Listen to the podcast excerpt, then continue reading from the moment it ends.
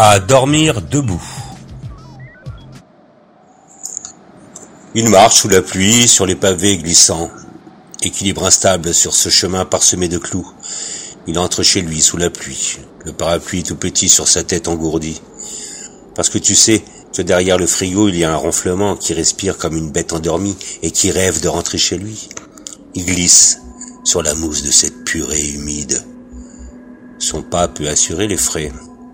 L'instant de l'inquiétude s'efface et il court au-dessus de lui-même, comme si une caméra remplissait son âme.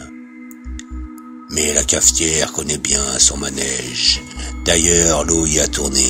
Maintenant, il marche et titube. L'eau est si glacée qu'il se souvient de son enfance quand il dormait sur la prairie. Le chemin n'est plus si long à parcourir mais si on connaît la chanson, un air connu mais pur semble nous dire et pan Et voilà Il y a toujours du bruit qui l'empêche de réfléchir. Surtout quand le sublime se retourne. La porte est fermée et la clé s'enfuit dans l'eau ruisselante. S'il sonne à la porte, Personne ne peut répondre. La ville a pâli. C'est le jeu imprévu de la berlue, qui est une déformation de ce qu'on perçoit comme normal, mais qui est en fait une déformation de sa voix, qui lui attire les foudres. L'escalier est en pente douce et la rampe souple lui sert de bouclier. La chaleur de la nuit après la pluie l'endort. La malice le gagne peu à peu et le ronge, comme un souci persistant qui tourne en boucle dans le crâne. Mais franchement, croyez-vous vraiment qu'il mérite une chanson aussi belle qui lui arrive de si loin? Il ouvre enfin la porte grâce à sa voisine qui s'est glissée gracieusement dans sa persévérance.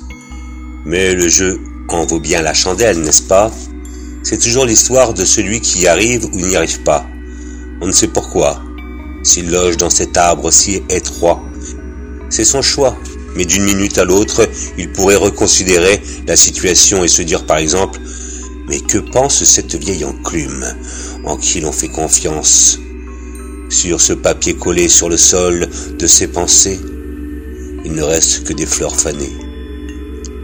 Le lit est pourtant bien douillé. Quand on a galéré devant sa porte vingt minutes à chercher ses clés et que quelque chose lui traverse dans son inconscience et que la concierge lui dit Mais quel est donc ce fruit? La question est stupéfiante. Mais est-elle aussi stupéfiante que cette incapacité à chanter un air aussi simple et merveilleux?